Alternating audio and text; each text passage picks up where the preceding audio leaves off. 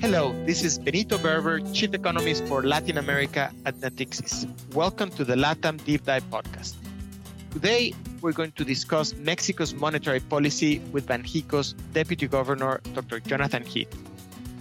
Dr. Heath has more than 35 years of experience analyzing the Mexican and Latin American economies, during which time he was chief economist for various global financial institutions and international consulting firms. He has lectured on the Mexican economy at several leading universities in Mexico. He's a prolific writer of articles about the Mexican and Latin American economies. He was a leader in the creation of the now widely used IMEF indexes, which are similar to the ISM indexes in the US. And in January 10, 2019, he was appointed to the Central Bank of Mexico's board for an eight year period. Thank you so much, Deputy Governor, for uh, giving us your views in the LATAM Deep Dive podcast for Natixis. Welcome. It's a pleasure. Uh, thank you for the invitation. Thank you. Let me just start with with kind of a, a basic fact that since Banxico be, uh, be, uh, became independent, inflation has clearly gone down the average between the average inflation between 1980 and 1994 was 54% and since then since 1994 the independence of the central bank it went down to 8.3% furthermore since the adoption of the inflation targeting regime in 2001 inflation has been 4.3 with a standard deviation of 1.1 so clearly inflation has been going down but it's still not at the target. So i was wondering what what do you think needs to happen uh, for inflation to go to three percent? Are, are some of the factors that keep inflation above the target outside the control of of, of the central bank? Um, I would say uh, yes. Um, I think that there's kind of a certain um, floor of inflation, kind of I don't know what do you want to call it, structural inflation or inertial inflation that's kind of very hard uh, to disappear. Uh, you were talking about the headline inflation number. However, if you look at uh, core inflation and non-core, uh, you'll see that core inflation has been much closer uh, to the target than the headline inflation. And uh, non-core inflation has averaged um, a much higher rate. I mean, I think it's averaged somewhere very near 6% uh, between 2003 uh, to date, uh, or if not 6% exactly, somewhere very near there. And as you know, the non-core component is uh, is kind of the, the set or the subset of prices that is virtually out of control of the bank that ha- is completely, I would say, exogenous to any type of monetary policy decisions.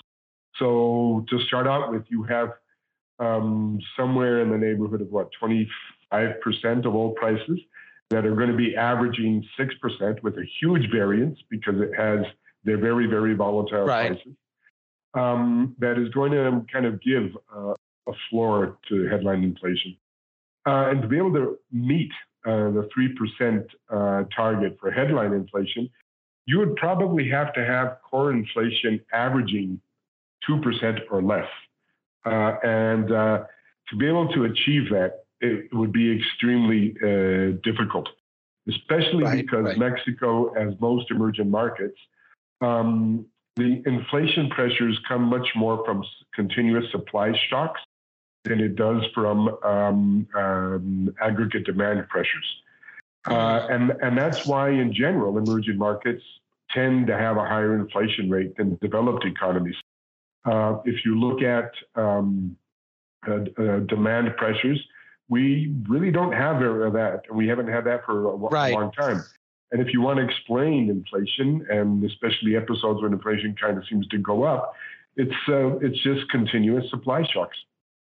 That, that that's a, that's very interesting, and I've never really heard it as clearly as you put it, uh, particularly compared to the inflation in developed economies. And but specifically comparing Mexico to the rest of LATAM and given what happened with the COVID shock, uh, and you've covered LATAM in previous when you were the head of research in a major bank before, you know, what happened with the COVID shock is that inflation in most countries in LATAM went down below their respective targets. In Mexico, it did the same. It went to, in April, it went below 3%, but then it went back up. So I was wondering, you know, why do you think inflation in Mexico is so eh, so sticky in general?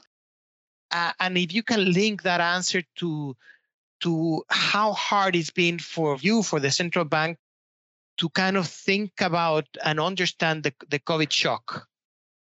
Well, I think one thing that you have to um, remember is that, or, or take into consideration, is that a result of the pandemic, more than an increase or decrease in inflation, what you had was a very, very significant rearrangement in relative prices, where you had some prices go up and some prices go down, in, you know, in comparison. And most prices that went up were merchandise prices, especially food merchandise prices. And most of the prices that went down uh, were services. In the case of Mexico, uh, merchandise prices uh, went up a little bit more than they went up in other countries, and services right. Uh, went down a little less than they did in other countries. However, the interesting part is when you compare weights in the uh, consumer price index, you'll mm-hmm. find that we have a smaller weight for services than most other emerging countries and higher weights for merchandise prices. So while everybody right. was having this rearrangement in relative prices, we were kind of on the wrong side of the tracks in terms of the weights in our consumer price index really didn't uh, f- favor um, a, lower inflation like you observed in other countries.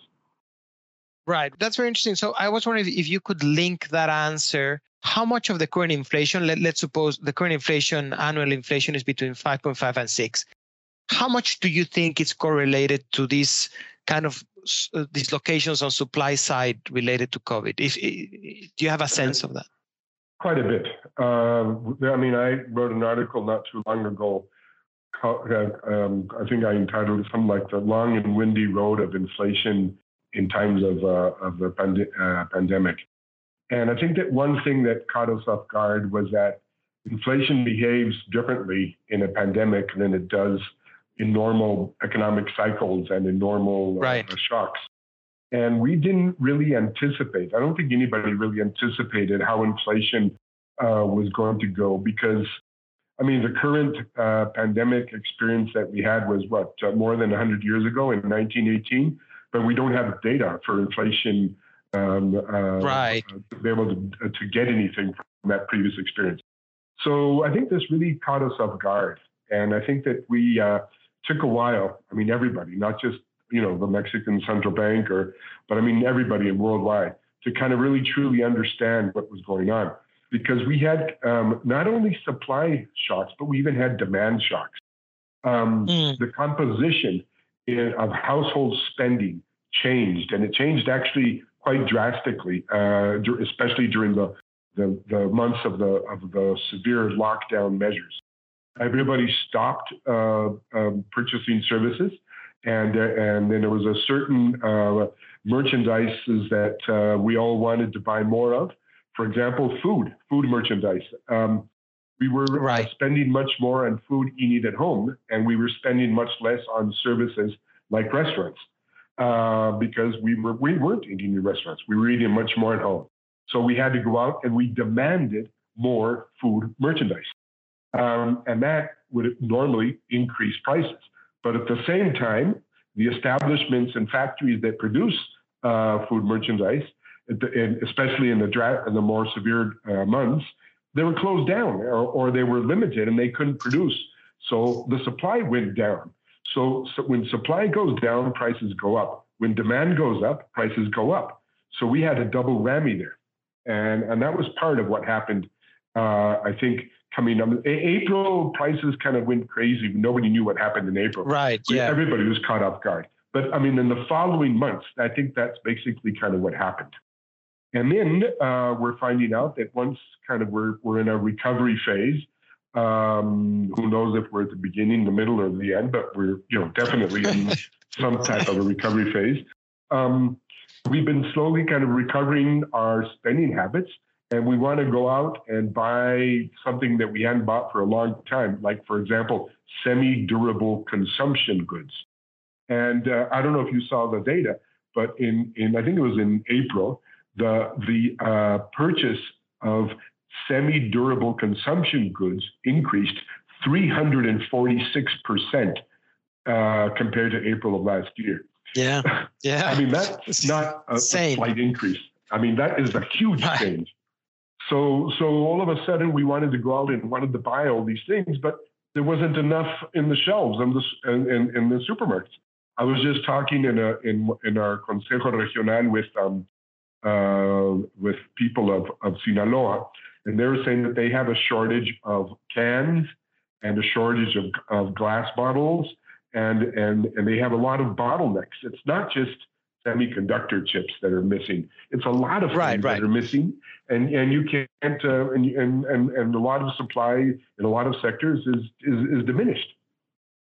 Right and and and let me just continue with this uh, uh, specifically this dynamic and focus next on core inflation. Uh, obviously there's a lot of food in in in core uh, but what other things do you think might be affecting uh, sort of core inflation? Because that also has remained very sticky and in principle it shouldn't be affected by supply side but of course it is no? But uh, like the, what are the roles of wages and FX pass through uh, and of what, course the bottlenecks.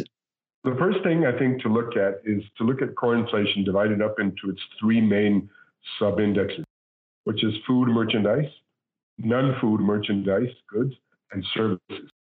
And if you look at those, you'll see that they're not really, you know, that stable. Um, you had um, uh, merchandise food prices going up steadily. Uh, they were actually increasing at about a 5% rate before the pandemic started but then they went up to around 7% and stayed there for quite a while. And then they're coming down a little bit, but they're still roughly at about 6%. Uh, and we already kind of explained a little bit about, about that when demand for food merchandise went up. And I think that that was a, a demand shock uh, and, and combined with the, with the uh, lack of supply. Then at the same time, um, you if you look at non-food merchandise prices, you'll see that it, it, it, went down very much at the very beginning of the confinement, but then started uh, going back up. And I think what happened there is this change in the composition of spending patterns patterns caused a lot of disruptions. You had, for example, uh, drastic drops in the prices of uh, clothes because nobody bought clothes in April, May, June, July. Right. And then everybody went back to the stores and they were, you know, you had a pent up demand. And so they wanted to buy uh, a lot more of these goods that they hadn't been able to buy in the previous months. However, all the factories that produce that were producing clothes were closed down because they were considered non-essential. So you had a drop in supply and an increase in demand. And then the third component, which was services, which was which usually behaves much more in line with the cyclical conditions of the economy, yes. definitely were going down, and they were going down very steadily. They were way down I don't know, 2% or something like that.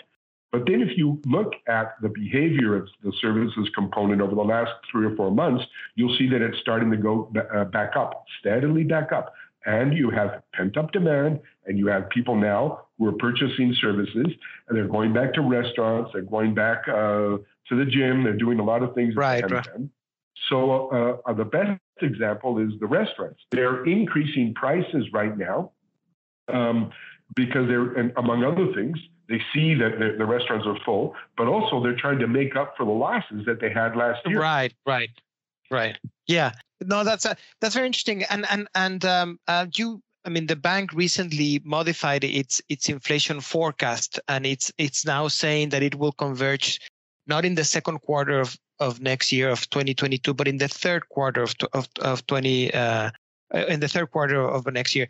So I, before I ask you about the forecast, I wanted to to, you know, why why uh, does Banxico doesn't tell us the underlying assumptions of the inflation forecast since it's such an, an important rule, uh, an important tool of communication, uh, like what is the uh, interest rate path or the uh, exchange rate path of, of, of, that?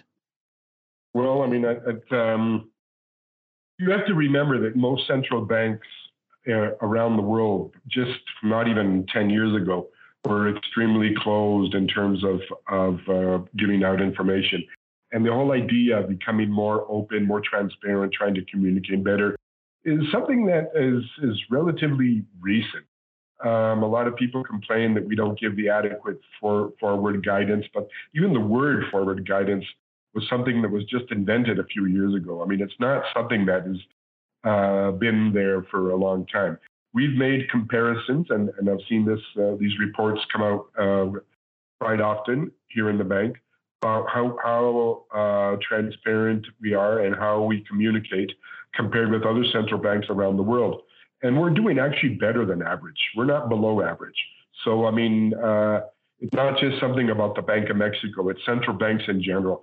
I think we're moving in the right direction, but it takes time. Remember that central banks have always been an extremely conservative uh, institution everywhere in the world.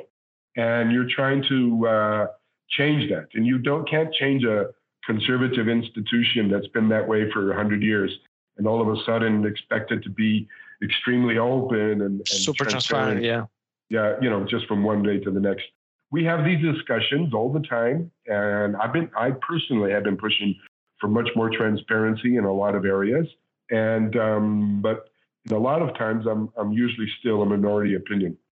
So it, things I think will be changing and we're going in the right direction, but um, uh, at the pace of a central bank. I, I, see. No, I, I suspected that you would be pushing for for, for more uh, transparency. So let me ask you a little bit more about the the forecast. Do you think that in order uh, for for the for the headline to be at three, the core should be slightly below below a three? And is that is that kind of should we think about that? Or, uh, and how aggressive should monetary policy be for, for the core to be slightly below three percent? Let's uh, we, we would have to be too aggressive.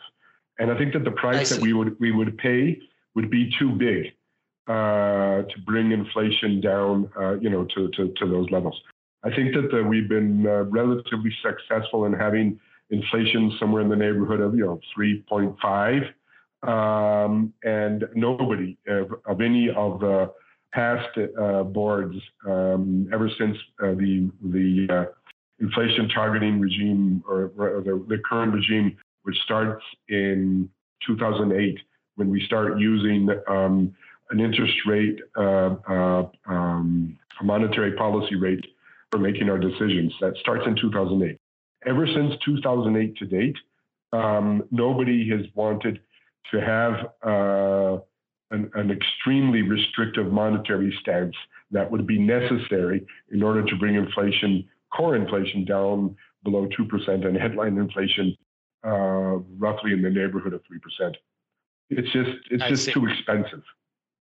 I see. And do you think it, we could say the same thing about inflation expectations? Because medium and long term inflation expectations are always around, you know, around 3.5. Sometimes they go a little bit higher, but they usually have a hard time falling below 3.5. Do you think it's the same argument about, about that? Like it, it, it just would be too costly to to drive well, those down? Uh, uh, yeah, that's part of it. But another part is that, I mean, you go back and you look at um, uh, the inflation course over the last 20 years. And basically, the message that you receive there is that the bank is willing to do what it has to do to, for headline inflation to come down roughly about 3.5%, but not much more than that.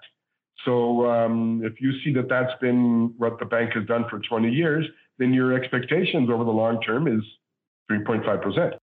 So, I mean, I think it's if you want those uh, expectations to diminish for the long term inflation, then you have to deliver 3% inflation consistently for a, a, a, a relatively good period of time.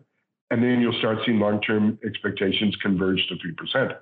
But uh, unless you deliver right. results, they're never go- that's not going to happen. Right. That, that, that makes a lot of sense. Let me, you, you touch a little bit about forward guidance. So let me ask you just one question about that. Uh, and I understand that the position of the bank is that not to not to provide as much to have maximum flexibility, but another way to look at it is that the the the FX debt and interest rate swap markets are very very liquid. We're talking about tens of billions of dollars per day, and and you, if there's no guidance, the market might feel you know that the message of Banxico is not as clear, might feel that is misguided. Do, do you do you do you think there's an issue in not providing uh, enough forward guidance, or, or, or, you think that with what you're providing is, is it's enough? I, I think it's enough, and I think that um, uh, most of the analysts who complained about this previous decision, I don't think that uh, I don't I don't think they did their job right. I'm sorry. I mean, uh, they were extremely apologetic, blaming us. It was our fault that they got their uh, reading wrong. I think they just didn't read enough, or they didn't read correctly. Um, for example, we have an inflation forecasting uh, regime. If our projected forecast um, is is not right, and we have to adjust inflation upwards, then it's likely that we're going to have to adjust our monetary posture upwards. In the inflationary report, the report, uh, quarterly report on inflation that came out on the 3rd of March, after our decision in February, said that inflation was going to go up. There was going to be a slight bubble in the second quarter, reaching 4.5%. And then it was going to come back down and finish the year at 3.6. Core inflation in the second quarter was going to reach a peak of 3.6, and then it was going to end the year at 3.1. Three months later, in our next inflation forecast uh, report, uh, sorry, our, our, our, the next uh, uh, forecast that came out in our, our next inflation report, right, clearly was an upward adjustment. We adjusted uh, inflation in the second quarter for headline from 4.5 to 5.8, and we uh, and and the core inflation from 3.6 to 4.3. That alone should have been a message. Hey, uh, they're revising their forecast upwards. Then the the likelihood of an upward adjustment in the monetary policy rate has a higher probability. Uh, we were right. back in, in, in, in, the 3rd of March saying that uh, core inflation was going to finish the year at 3.1. Three months later, we were saying 3.9. And now, I mean, uh, not supposed to release our, uh, uh, our new path, but obviously, even that path has been adjusted upwards. Now everybody's expecting headline inflation uh, to finish the year above six. And, uh, and so we're saying, hey, we're very data dependent. And the data that comes out is showing that our forecast was wrong. And we have to of clearly course. revise it up drastically, not slightly, drastically. And you weren't expecting an, uh, an upward revision in the monetary policy rate? Give me a break. Right, right. I think it's uh, all of those are very fair points. Thank you for listening for part one of the two part series with Dr. Heath. Please join us next time for part two of the podcast Heath at the epicenter of Banxico.